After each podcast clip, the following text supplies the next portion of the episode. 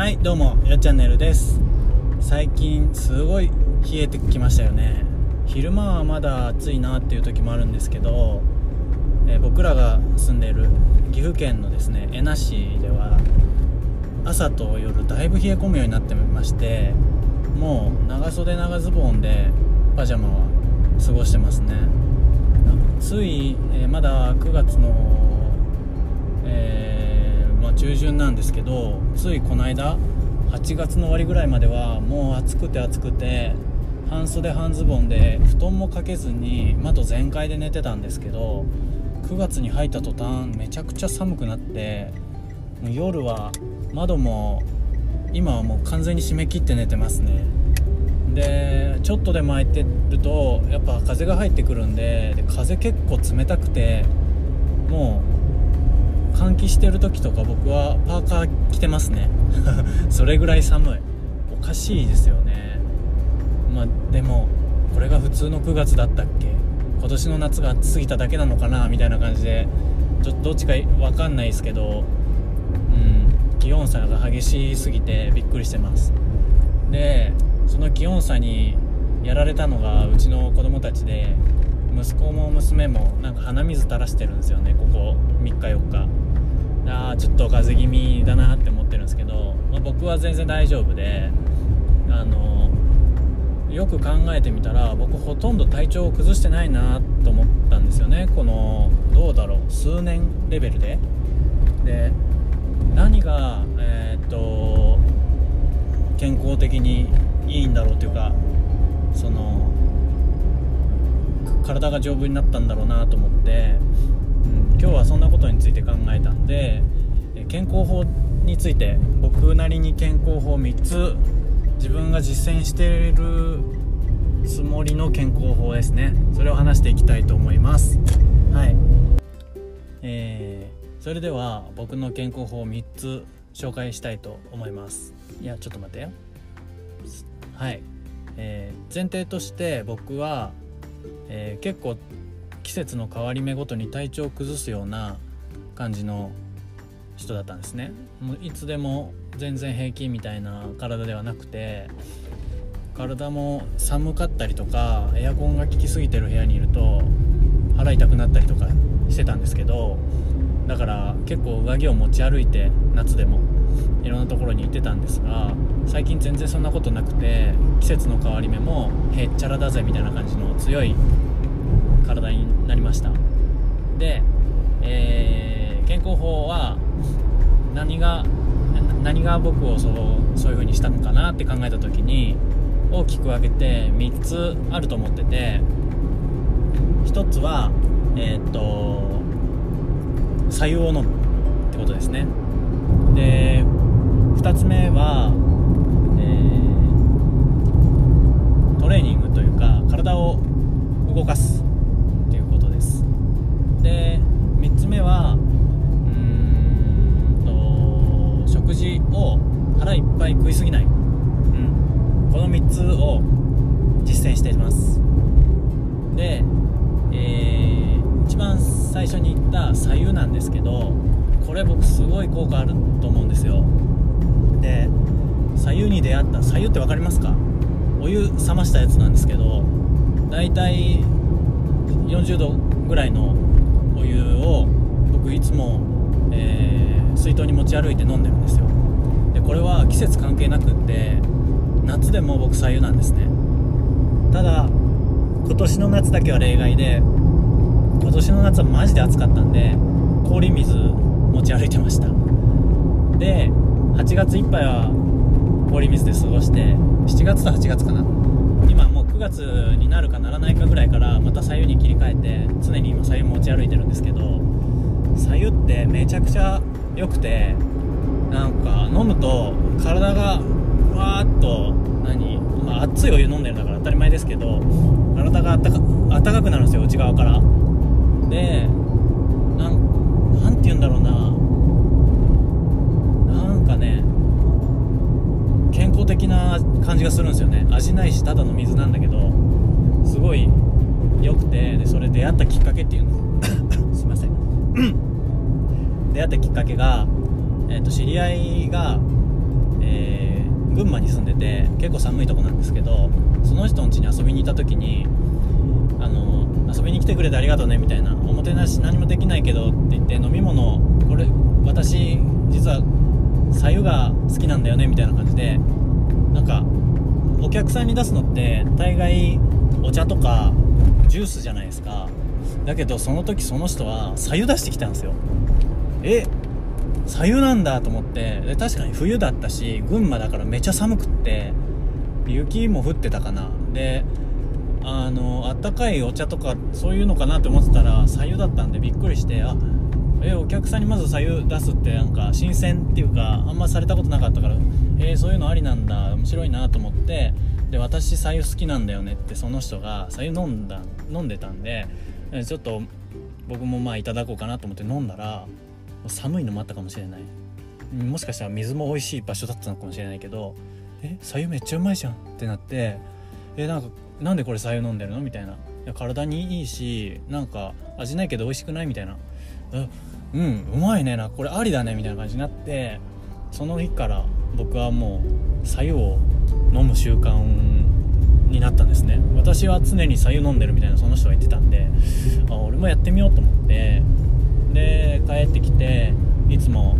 水筒になんか左右入れて飲み歩くようになったらもうそこからもう左右生活ですよ。朝起きてまず左右ペ,、あのペットボトルじゃなくて水筒に入れてでもう一日中左右を飲んで過ごす。なくなったら電気ケトルでお湯を沸かして、えー、僕の場合は1対1で沸騰したそのケトルのお湯を1で冷たい水を1でちょうどいい温度になるんですけどで白湯を持ち歩いて飲むっていう。それをもう一日中繰り返すっていうのを、えー、2434ぐらいからやってるから67年ずっと白湯生活してるんですよね。僕ほとんどジュースとか飲まないんですよ。ジュースも飲まないしお茶も基本飲まないんでほんと白湯で僕の体の中できてるんですけど白湯飲み始めてからマジで調子いいですね。白湯はなんかいいいいってよく健康法でも言われますけど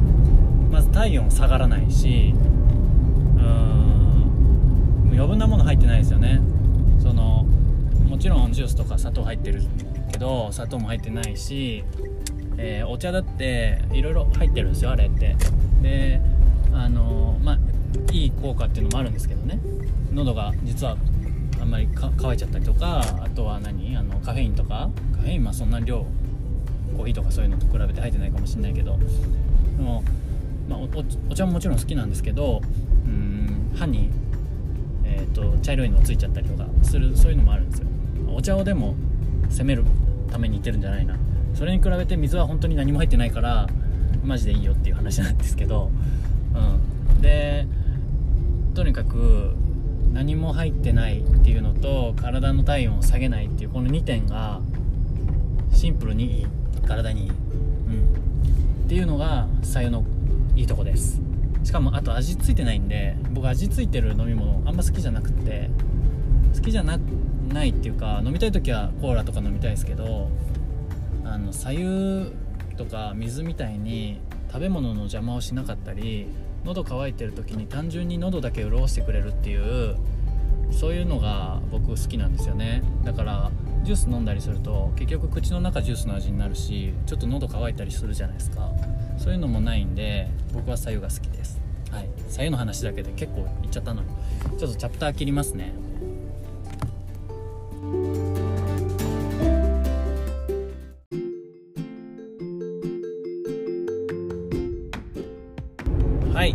左右に続きまして2個目です。2個目は運動ですね。運動自体は今まで僕ずっとやってきて中学校はバスケで高校高校何もやってねえな。高校は、ま帰宅部、えー、大学はストリートダンスのサークルに入って活動してたんですけどまあまあそれなりに運動はやってきたんですよ。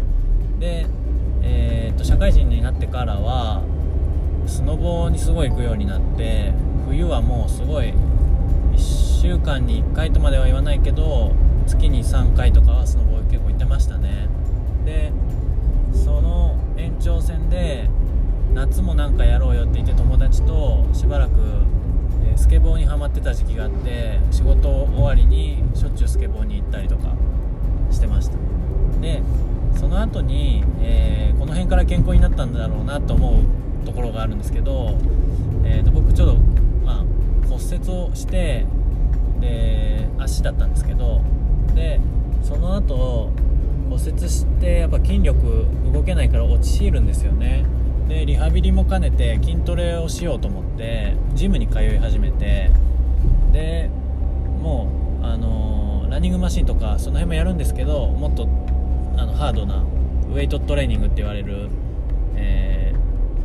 ー、重りを持ち上げたりとかいろいろなんか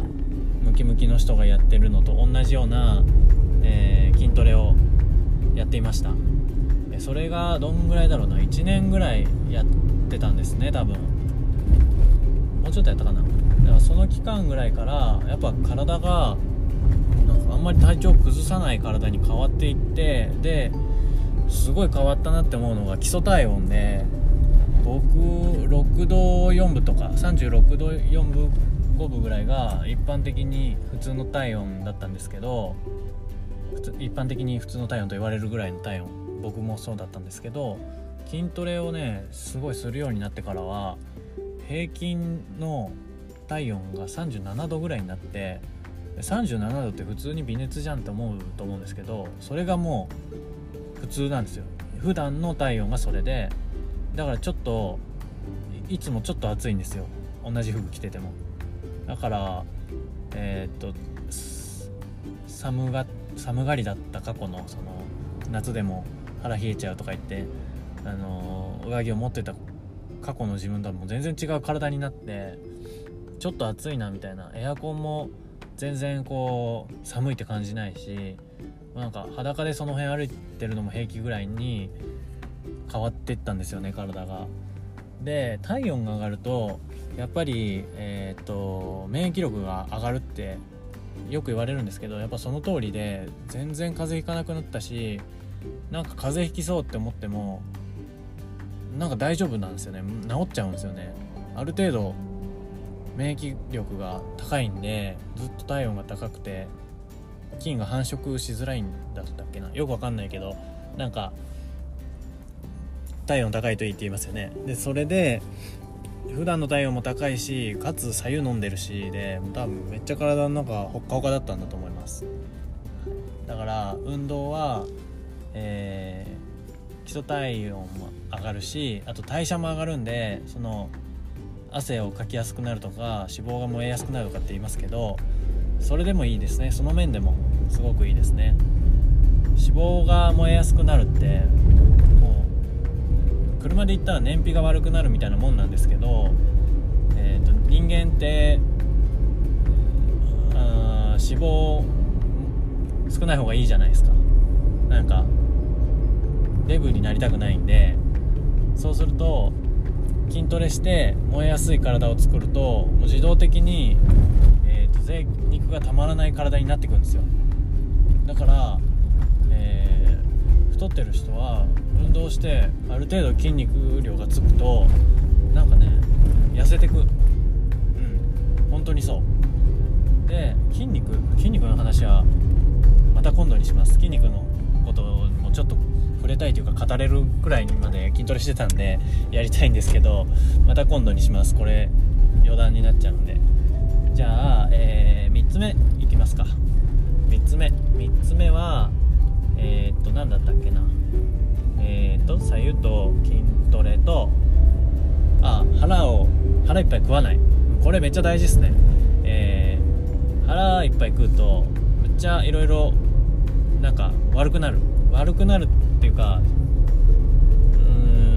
ん一つはえー、っと腹いっぱい食うと眠くなるってよく言いますけどあれなんでかっていうと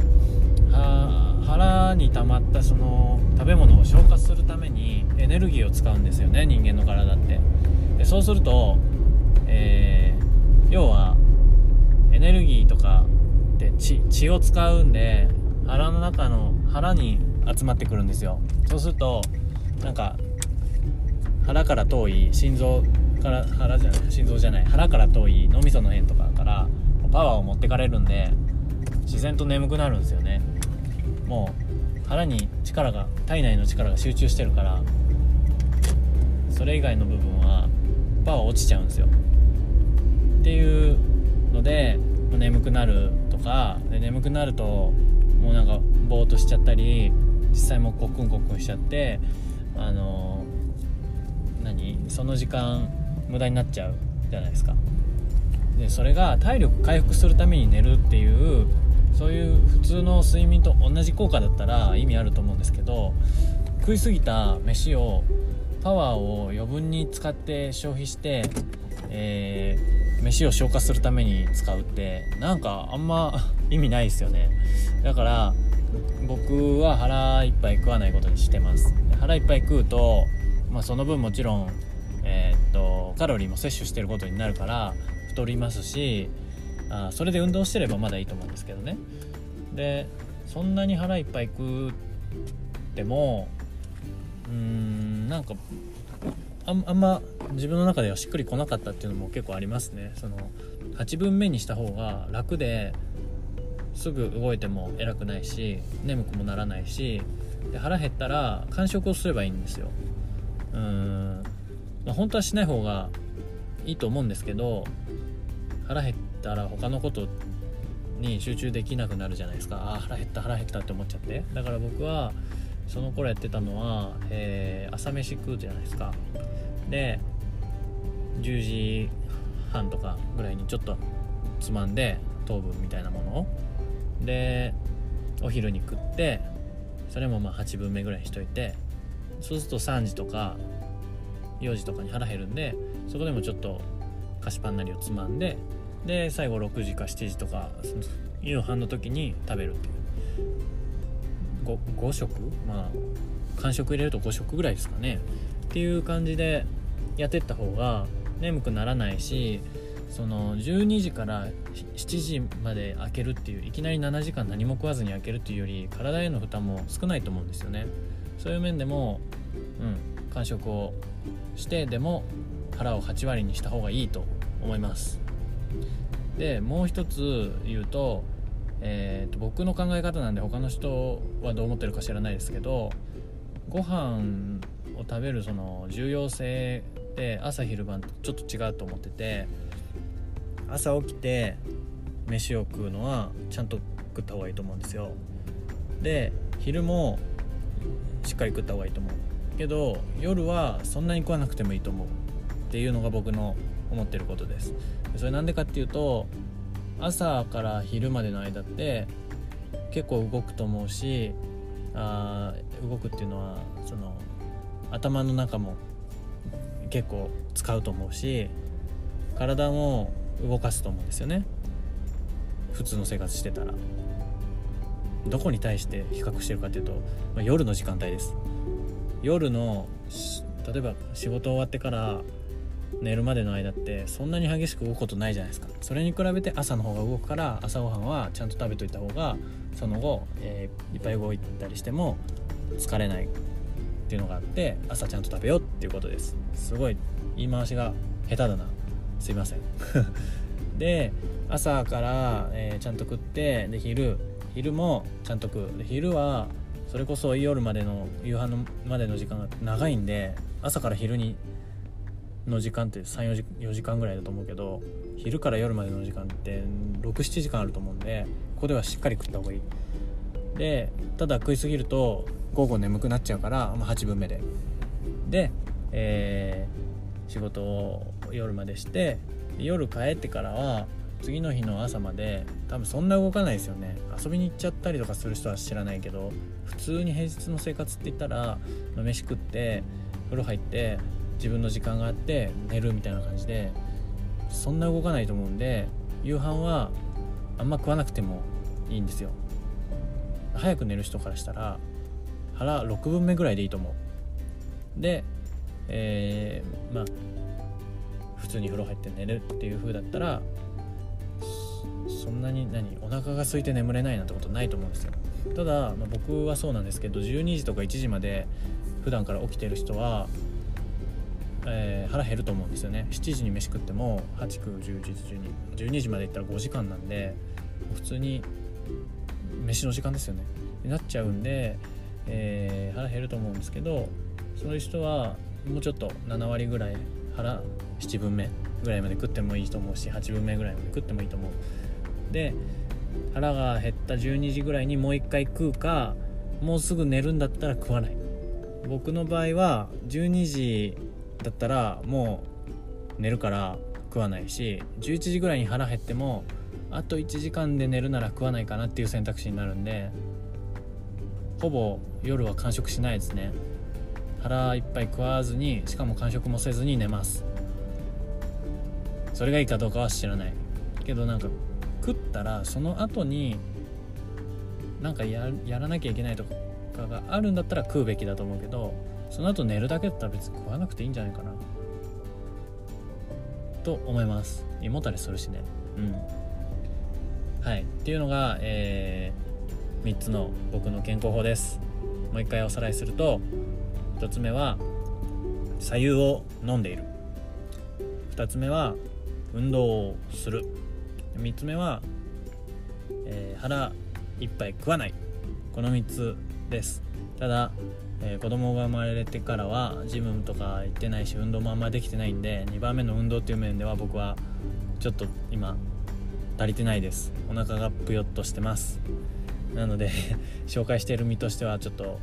あのお前やってないじゃないかって言われると思うんですけど、えー、やれてない。でも体調全然崩してないですよ僕。ずっと。これすごいと思います、まあ、それは何だろう子供がいるから規則正しい生活してるっていうのもあると思うし気を張ってるっていうのもあると思うんですけどうん。全然体調崩してない。これはすごいこと。で実はもう一個最後まで聞いてくれたあなたにだけ教えるもう一つの僕がやっている健康法があります。それはうーんパンツを履かない。ずっとじゃないよ。えー、っとお風呂出てから次の日の朝着替えるまでの間パンツを履かないっていうのを実は密かにずっと何年もそれこそもう7年ぐらいやってる健康法です。なんでやろうと思ったかは忘れていや忘れてない、えー、単純にパンツってずっと体を締め付けてるものだなと思ってこう腰回りを1日に1時間でも解放してあげたいな。なんかそっちの方がストレスフリーなんじゃないかな。自分の体はって思った時期があったんですよ。意味が分かんないと思う人もいるかもしれないですけど。もう毎日パンツを当たり前に履きすぎてパンツに対しての違和感がなくなってると思うんですよ。その人たちは。今お聞きのパンツを履いてるあなたは。で僕はなぜかそこに疑問を持っていやいやそんなこんなベルトで締められるような状態を24時間365日ずっとこのままにしとくなんてなんかかわいそうやな。俺の腰回りはと思ってパンツ履くのをやめました。ただ普段履いてないのはちょっとそわそわしちゃうんで夜お風呂に入ったら脱ぐじゃないですか。そしたらもうそこからパンツを履かずに次の日の朝出勤するために着替えるっていうところまでノーパンです。これも一個の健康法というか僕の体の健康につながっているんじゃないかなと思いながらかれこれ何年も続けております。はい。というわけで最後まで聞いてくれたあなた4つ目のシークレット健康法をお伝えいたしました。というわけで何か意見とかコメントあればぜひぜひいつでも送ってください。以上です。